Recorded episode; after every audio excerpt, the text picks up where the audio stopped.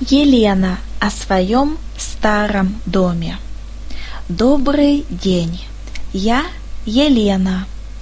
У нашей семьи очень большой и очень старый дом.